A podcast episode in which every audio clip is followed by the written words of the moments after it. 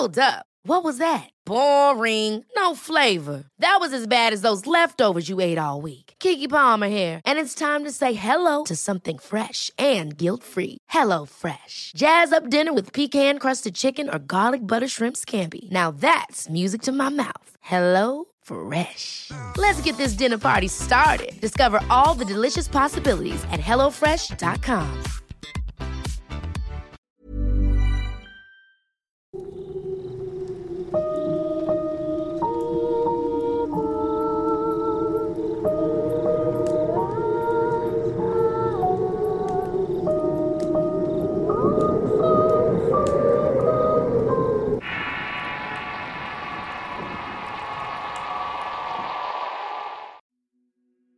Estamos de vuelta en el canal y justamente grabamos este relato el día de hoy. Previamente había sido compartido en forma de texto en el espacio de Álvaro Ramos, el cual os compartiremos en la descripción del video. Esperemos que la anécdota les resulte interesante.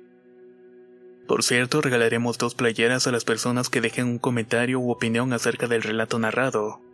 También es requisito que se encuentren suscritos al canal si aún no lo han hecho. Ahora disfruten de la historia. La ofrenda. Relato basado en una experiencia real. Escrito y adaptado por Álvaro Ramos para relatos de horror. Hace poco que recibí mi plaza de maestro en una telesecundaria rural. Desde el inicio sabía que al obtenerla me mandarían a trabajar a un lugar lejano. Es parte del protocolo y a todos los que somos maestros o educadores nos pasa lo mismo al inicio. A mí me tocó ir a dar clases a una comunidad rural cerca de Cayuca, en Veracruz. Y hoy en día, gracias a Dios, no tengo que ir más por allá. La vida de un maestro rural no es fácil. El estar alejado de tu casa y de las comunidades es difícil al principio, pero poco a poco te vas acostumbrando. A lo que nunca te acostumbras es a la sensación de estar constantemente vigilado, aun cuando crees estar completamente solo. Y eso era lo que me pasaba en ese lugar. Cuando llegué a la comunidad se me advirtió que no hiciera mucha amistad con los lugareños. Si bien no eran malas personas, tenían costumbres muy diferentes a las mías, e incluso solían ser muy insistentes en querer hacer partícipe de las costumbres a los foráneos. Y su costumbre más arraigada era la brujería. En ese pueblo no había mucho que hacer, prácticamente no había nada, excepto la escuela y una clínica de salud abandonada. La gente vivía del campo y de criar animales Difícilmente encontrarías algo más que hacer allí. Por eso creo que la gente usaba su tiempo libre en experimentar con la brujería. Recuerdo haber llegado ahí una noche antes de comenzar el ciclo escolar. El camino desde Cachuca, la ciudad más civilizada, era largo y peligroso. En la zona sur de Veracruz, la violencia y la inseguridad son el pan de cada día. Por lo cual la recomendación del director era pasar toda la semana en la comunidad. Él llevaba dos años ahí y sabía perfectamente cómo estaba la situación. Me instaló en una casa que se condicionó para que pudiéramos dormir ahí y tener todo lo necesario. A excepción de un baño y para esto tendríamos que salir y caminar unos 30 metros en la oscuridad hasta llegar a este. Al principio era algo tétrico pero con el tiempo fue mejorando. Tengan cuidado con la gente de aquí. Les encanta la brujería y la usan prácticamente para todo, incluso para cocinar. Nos dijo el director a una compañera maestra y a mí cuando terminamos de cenar. ¿A poco tanto así? Pregunté incrédulo. Efectivamente, aquí así se resuelven las cosas. El anterior director era un joven que venía de Jalapa. Traía ideas muy innovadoras para la escuela y estaba empecinado en pedir recursos para crear un aula con internet. Según él, para poder enseñarle cosas que realmente le sirvieran a los alumnos. ¿Y qué pasó entonces? Pregunté. Pues a la gente de aquí no les gustan esas cosas. Casi nadie tiene televisión y no le permiten a sus hijos tener celulares. Además de que la señal de celular es muy intermitente. Continuó el director. Cuando la gente se negó a apoyarlo, el maestro comenzó a tener una actitud muy negativa, y se cuenta que le hicieron un trabajo para que se fuera de aquí. Según la historia de mi directora, su antecesor lo enfermaron a base de plantas y un trabajo de brujería, al grado de que un día se lo llevaron a Cayucan al hospital y no regresó. Según le dijeron en la supervisión, el doctor encontró en su cuerpo restos de una planta que en cantidades grandes te puede ir consumiendo los órganos poco a poco. Eso asustó tanto al maestro y no regresó nunca. Prácticamente pidió su cambio de inmediato. Yo no le di mucha importancia a aquella plática. Sé que existe la brujería, pero siempre pensé que si no te metías en cosas malas nada me podría pasar. Hasta que una noche me sucedió algo muy extraño. Ya llevaba dos semanas viviendo en aquel lugar y me había acostumbrado a la rutina de levantarme muy temprano para ir al baño y prepararme para dar clases. La tarde la ocupaba para preparar mi material al día siguiente y en contadas ocasiones iba a un pueblo cercano que tenía acceso a internet. De esta manera me podía comunicar con la familia y comprar algunas cosas. Una noche me desperté en la madrugada, cosa que nunca hacía, pero aquella vez había tomado demasiada agua y café, por lo cual me habían dado unas ganas enormes de ir al baño. Tomé mi linterna y caminé y como en toda la comunidad estábamos rodeados de árboles, en uno de esos árboles vi una ave un poco extraña. No era un búho y tampoco era algo que se pareciera. Esa ave tenía un pico largo y su cuerpo era mediano. Sus alas eran grises y terminaban en puntas negras y lo que más me llamó la atención es que me miraba fijamente y no se soltaba con la luz de la linterna. Caminé sin hacer mucho caso y cuando estaba en la puerta del baño escuché soleteo, volteé y estaba. Estaba parada detrás de mí con las alas extendidas. Intenté hacer que se fuera pero no lo logré. Recogí una rama del suelo y se la arrojé con la intención de ahuyentarla, pero tampoco lo conseguí.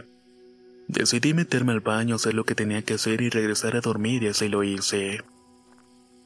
Cuando salí del baño la villa no estaba y tampoco estaba en el árbol.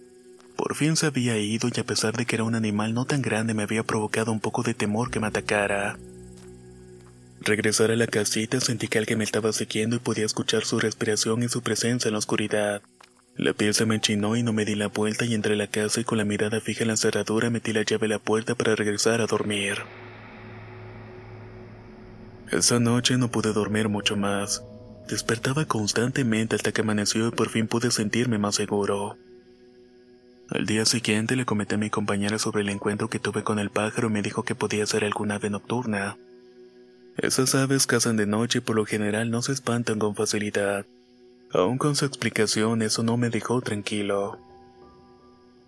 Pasaron algunas noches y comencé a darme cuenta que cuando ya apagábamos todas las luces de la casa se escuchaba el aleteo de un ave. Todas las noches llegaba al mismo árbol y se postraba viendo directamente hacia nosotros. La noche que me di cuenta de eso se lo comenté al director. Llevo varias noches notando que cuando apagamos todo llega el mismo pájaro al mismo árbol y se queda viéndose la casa. Una noche fui al baño y el ave me siguió hasta él y cuando regresé a la casa él ya no estaba. Pero de alguna manera sentía la presencia de una persona allá afuera. ¿Desde cuándo sucede esto?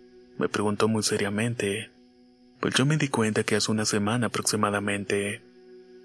Mira, mañana déjame hablar con Jacinto y le voy a preguntar si sabe algo, y ya cualquier cosa te aviso. Jacinto le comentó que no era la primera vez que la gente del lugar veía aquel animal, que otros lugareños ya se habían quejado de lo mismo y en el pueblo decían que se trataba de algún nahual. Se acercaban las celebraciones del Día de Muertos y esto para nosotros representaba un puente y la oportunidad de pasar más tiempo con la familia. Yo seguía viendo al pájaro, pero Jacinto nos había dicho que mientras el animal no intentara meterse en la casa no habría problema alguno. De hecho, ellos ya estaban viendo la forma de ahuyentarlo definitivamente. Alguien les había dicho que se trataba de un brujo originario de la Sierra de Santa Marta y que estaba trabajando con alguna especie de fuerza lo suficientemente poderosa como para repeler los trabajos que le hacían. Eso me preocupaba mucho y también a mi compañera y el director nos decía que no pasaba nada, pero nosotros cada día estábamos peor. Usé el puente del Día de Muertos para distraerme y no pensar en todo eso, Incluso le pedí a mi madre que me llevara a ver a un cura para bendecir un rosario de plata que me habían regalado. De alguna manera me podría servir como protección. Regresar al pueblo las cosas habían cambiado un poco. La gente que generalmente era muy amable con nosotros parecía molesta y apenas nos dirigía la palabra. Fue a partir de ahí que comenzaron a suceder cosas mucho más extrañas. Una noche mientras estaba lavando los platos un cuchillo de la cocina se azotó contra la pared. Pareciera como si alguien lo hubiera arrojado y todo estaba en silencio y oscuro, pero el sonido del cuchillo alertó a mi compañera. ¿Todo está bien? me preguntó. Sí, solamente se cayó el cuchillo al suelo. Le respondí sin moverme de mi lugar y con las manos temblorosas. Seguí lavando tratando de no darle mucha importancia y de inmediato un plato se cayó al suelo quebrándose en varios pedazos. Eso fue mi alerta de que algo andaba muy mal. Dejé todo lo que estaba haciendo, me fui casi corriendo donde estaba mi compañera y le conté todo lo sucedido. Ella me dijo que también le habían sucedido cosas pero que no le tomaba importancia. Incluso una de las madres de familia del pueblo le dijo a mi compañera que debemos hacer una limpia la casa, porque según ella estaba rodeada de malas energías. Esa noche no dormí. Hey, I'm Ryan Reynolds. Recently, I asked Mint Mobile's legal team if big wireless companies are allowed to raise prices due to inflation. They said yes. And then when I asked if raising prices technically violates those onerous two year contracts, they said, What the f are you talking about, you insane Hollywood ass? So to recap, we're cutting the price of Mint Unlimited from $30 a month to just $15 a month. Give it a try at mintmobile.com slash switch. $45 up front for three months plus taxes and fees. Promo rate for new customers for limited time. Unlimited more than 40 gigabytes per month. Slows. Full terms at mintmobile.com. Hold up. What was that? Boring. No flavor. That was as bad as those leftovers you ate all week. Kiki Palmer here, and it's time to say hello to something fresh and guilt-free. Hello Fresh. Jazz up dinner with pecan-crusted chicken or garlic butter shrimp scampi. Now that's music to my mouth. Hello Fresh. Let's get this dinner party started. Discover all the delicious possibilities at hellofresh.com.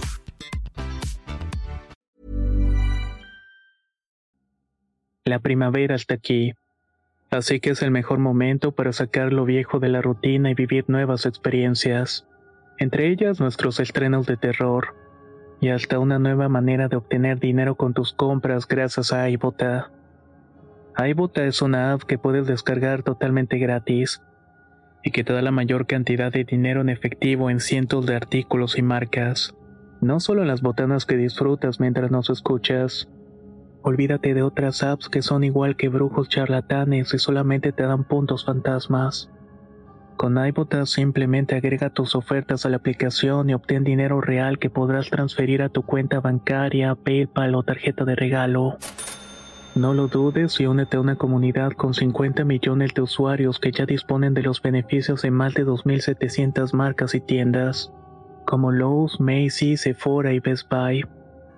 Y para que termines de convencerte, en este momento iBota está ofreciendo a nuestro público 5 dólares solo por probar iBota usando el código ROR cuando te registras. Solo tienes que ir al App Store o Google Play Store y descargar la aplicación iBota gratis para comenzar a ganar dinero en efectivo y usar el código ROR. Esto es iBota en Google Play o App Store y usa el código ROR. Aprovecha los nuevos comienzos y corre a descargar la aplicación para ganar más cashback.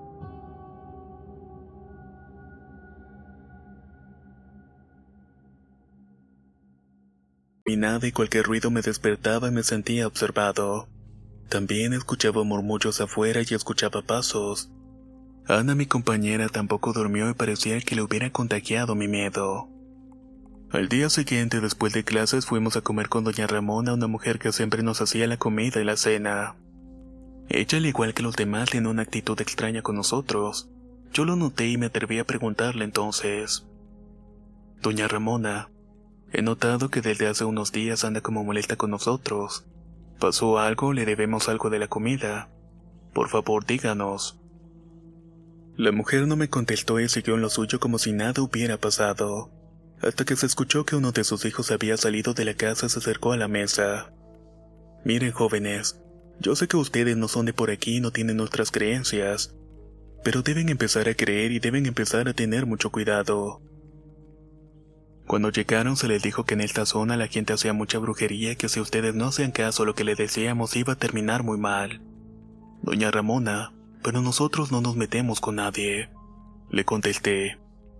No se trata de meterse con alguien, se trata de que aquí así se arreglan las cosas. Respondió. La mujer nos contó que en un pueblo vecino vive un brujo conocido por trabajar únicamente con magia negra. Incluso tiene el don de convertirse en animal y era tan temido como poderoso. A ese brujo se le atribuía muchas cosas. Desapariciones de jóvenes, animales e incluso muertes. pero por desgracia nadie se lo podía comprobar. Supuestamente no se metía con ellos porque tenía un arreglo con el brujo de esta comunidad y que era un arreglo que no se podía romper. Según ella, ese arreglo se hizo con sangre y juramento en un libro de cuero. Yo de inmediato pregunté cuál era ese libro y ella solamente me dijo, ese libro solamente existe para quienes tienen algo que ofrecerle a un ser maligno. Mi compañera, que era más creyente que yo de Dios, solamente se limitaba a decir que esas cosas no eran bien vistas y que la maldad se podía combatir con oraciones y agarrándote a Dios. Pero la mujer decía que así como existe el bien y la gente que hace el bien, existe la gente que hace el mal y que no pueden ser combatidos. Que ellos lo habían visto con sus propios ojos y que por eso la mayoría no solamente creía en Dios, sino que también usaban la brujería como protección para ellos. Su historia comenzaba a tener un poco de sentido para nosotros y comenzábamos a preocuparnos. Nosotros no tenemos nada que ver con eso, ¿Y entonces qué era lo que nos estaba acechando? El brujo quiere uno de ustedes, me dijo. ¿Pero por qué quiere eso? Porque el pacto es no meterse con la gente de la comunidad y ustedes no lo son. El director lo sabe y por eso él siempre está protegido. Sigan su ejemplo. En ese momento recordé que cuando llegué a la escuela el director me había advertido, me había dado a entender que él se había hecho las costumbres. Ya nos sentíamos un poco intimidados y decidimos seguir con el consejo. ¿Qué podemos hacer para evitarlo? preguntó Ana. Pues la verdad es que no mucho. Él ya puso sus ojos en ustedes y en el momento menos indicado se les hará presente. Solo espero que tengan algo para ofrecerle. ¿Pero qué podemos ofrecerle? ¿Dinero? No, niños, él no quiere dinero, él quiere otra cosa. La mujer nos terminó dando una especie de amuletos para protegernos pero nos dijo que eso no nos iba a salvar de la magia negra. Después de comer decidimos irnos a Cayucan a dormir en la casa de una maestra conocida de nosotros para pensar bien en las cosas. Aquel día le contamos todo a la maestra. Nos dijo que en esos pueblos tenían fama de que ahí sucedían cosas extrañas, desde supuestos sacrificios hasta cosas relacionadas con cultos a la Santa Muerte. Al día siguiente regresamos a dar clases muy temprano y no pasamos a la casa. Llegamos directamente a la escuela y ahí un alumno me dijo, Maestro, deberían ir a la casa donde están viviendo. Ayer pasó algo y mejor vayan a ver que no les falte nada. ¿Se metieron a robar o algo? Pues no sé porque solamente escuché a mi papá decirle al director que tenían que sacarlos de aquí.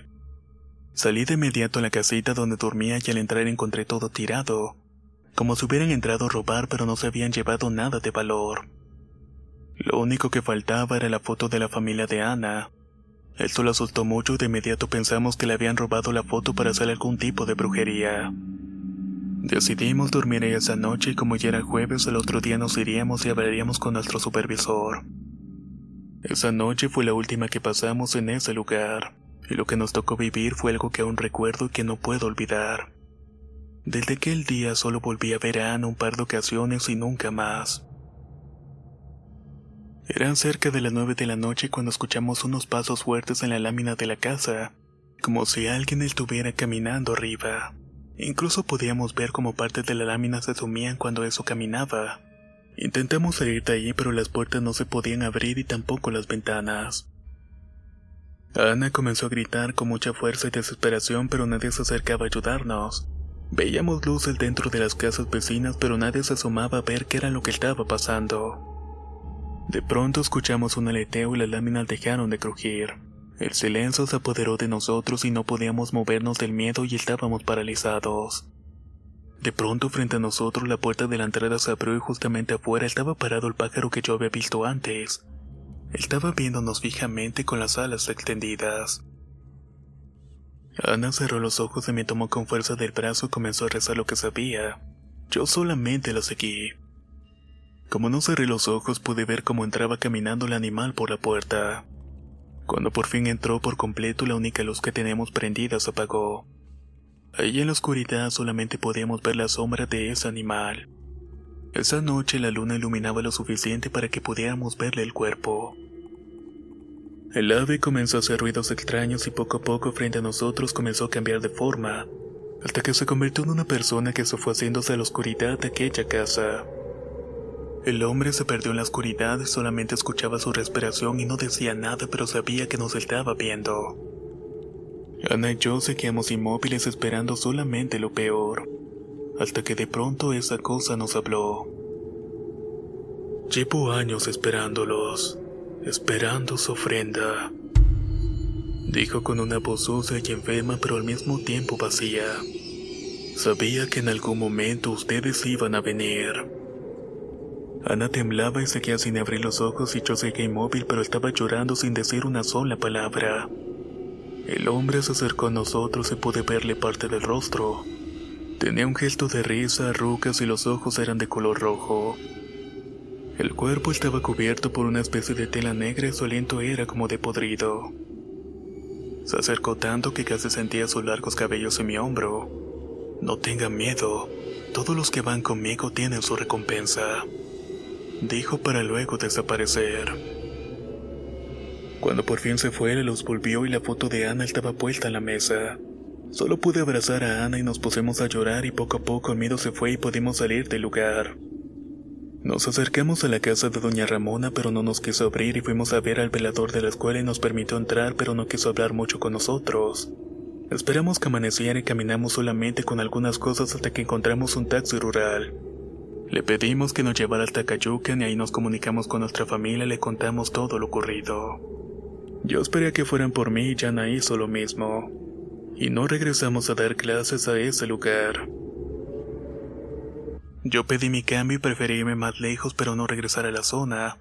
Me costó bastante dinero pero valía la pena. Tiempo después, hablando con una persona que años atrás le había tocado dar clases en un pueblo cercano, me comentó que había escuchado una historia sobre un brujo que invocaba un ente maligno. Supuestamente el brujo seleccionaba a la gente para entregársela a ese ente que le daba sus poderes, y que supuestamente el animal que había entrado a la casa no era el brujo sino la entidad maligna, y que había seleccionado a uno de nosotros para llevárselo consigo. Le comenté que no se había llevado a nadie y que tanto Ana como yo pudimos salir de ahí y no regresamos. Ni siquiera habíamos vuelto por nuestras pertenencias. Pues tengo entendido que eso no se va si no se lleva a alguien, me dijo mi compañero. La última vez que pregunté por Ana me dijeron que se había ido a vivir a la Ciudad de México. Había dejado su plaza de maestra y ahora se dedicaba a la mercadotecnia. Lo que yo no sabía era que Ana en el momento en el que nos tocó convivir en aquel pueblo tenía dos meses de embarazo, que después de ese evento había perdido al bebé. Según las conjeturas de los que creen en esos temas, ese ente decidió llevarse al hijo de Ana, y ese había sido el motivo de que pudiéramos salir vivos de allí. La ofrenda. Relato basado en una experiencia real. Escrito y adaptado por Álvaro Ramos para relatos de horror. Si quieren conocer más historias del mismo autor, los invito a visitar el enlace que dejaré en la descripción del video. Nos escuchamos en el próximo relato.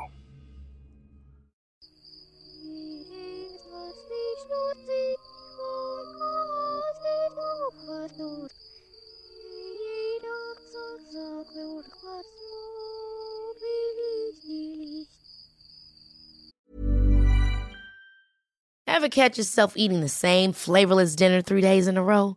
Dreaming of something better? Well, HelloFresh is your guilt-free dream come true, baby. It's me, Kiki Palmer. Let's wake up those taste buds with hot, juicy pecan-crusted chicken or garlic butter shrimp scampi. Mm. Hello Fresh. Stop dreaming of all the delicious possibilities and dig in at HelloFresh.com. Let's get this dinner party started.